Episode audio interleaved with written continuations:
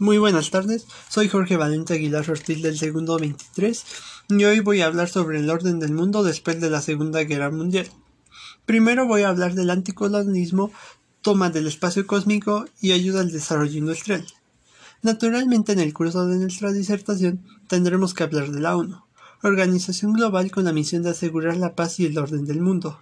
Pero estamos conscientes de que la ONU no es otra cosa que un reflejo más o menos exacto del orden existente y por desgracia también del desorden. La ONU no constituye nada. Como veremos, no hace nada más que secundar todo el giro del desarrollo de la Guerra Fría. Sus métodos y procedimientos tienen cierto valor, nadie lo niega, pero los verdaderos problemas y fenómenos objetivos no se solucionan con las discusiones normativistas o procesales. Como verdaderos problemas objetivos de la actual situación del mundo, se imponen al espectador tres fenómenos nuevos. Se trata del anticolonialismo de la conquista del espacio y del desarrollo industrial de las zonas subdesarrolladas por los desarrollados. Entre sí mismos, estos tres fenómenos son aparentemente heterogéneos por completo. A primera vista, no tienen una relación inmediata los unos con los otros.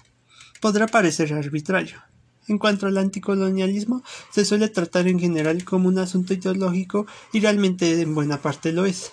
Es sobre todo propaganda y con más precisión propaganda antieuropea discriminadora.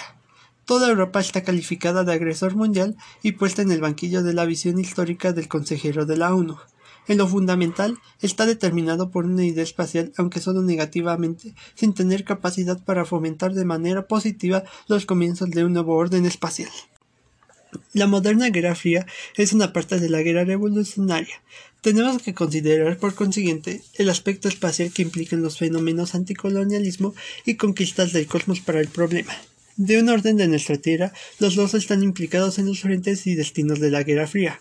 Hasta la actualidad, el Este aprovecha el anticolonialismo contra el Occidente. Los nuevos espacios cósmicos se convirtieron en escena de una rivalidad intensa entre Este y Oeste. Todo esto no nos sorprende apenas, porque hasta tal punto nos hemos acostumbrado a la Guerra Fría que ya nos parece un hecho natural de la existencia actual de la humanidad.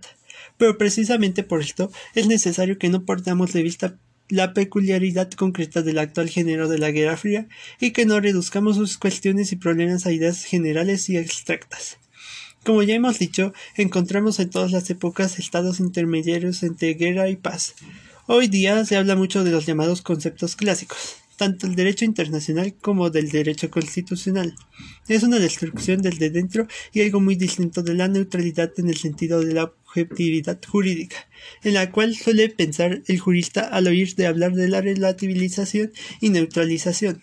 La Unión Soviética, admitida como miembro de las Naciones en 1935, aprovechó sus instituciones y procedimientos para lograr sus fines de revolución mundial. Ahora, hablaremos de los tres estados de la Guerra Fría, monista, dualista y pluralista. Durante la Segunda Guerra Mundial, la discusión jurídica de la Guerra Fría se orientaba en torno a la idea de la neutralidad. Esta neutralidad se parcelaba con nuevas distinciones, se relativizaba y se disolvió cada vez más, pero nunca abandonó por completo su punto de referencia, la idea clásica de neutralidad jurídico internacional. Así empezó la primera fase de la moderna Guerra Fría. Podemos calificarla de fase monista porque se basaba en la idea de que la unidad política del mundo en 1943 y que solamente habría que eliminar algunos obstáculos como la Alemania de Hitler para realizar por fin la paz universal y un nuevo orden del mundo. Desde 1942, la alianza entre Estados Unidos y la Unión Soviética se convirtió en la base de todo un sistema de construcciones político-mundiales que todavía hoy tienen su repercusión en imaginaciones poco críticas. Especialmente se estableció la nueva Organización de la Paz Universal, la ONU. Esta primera fase no era en el fondo más que un preludio, ya que en el año de 1947, dos años después de la terminada Segunda Guerra Mundial, la Guerra Fría entró en su segunda fase. El momento merece por consiguiente un análisis especial.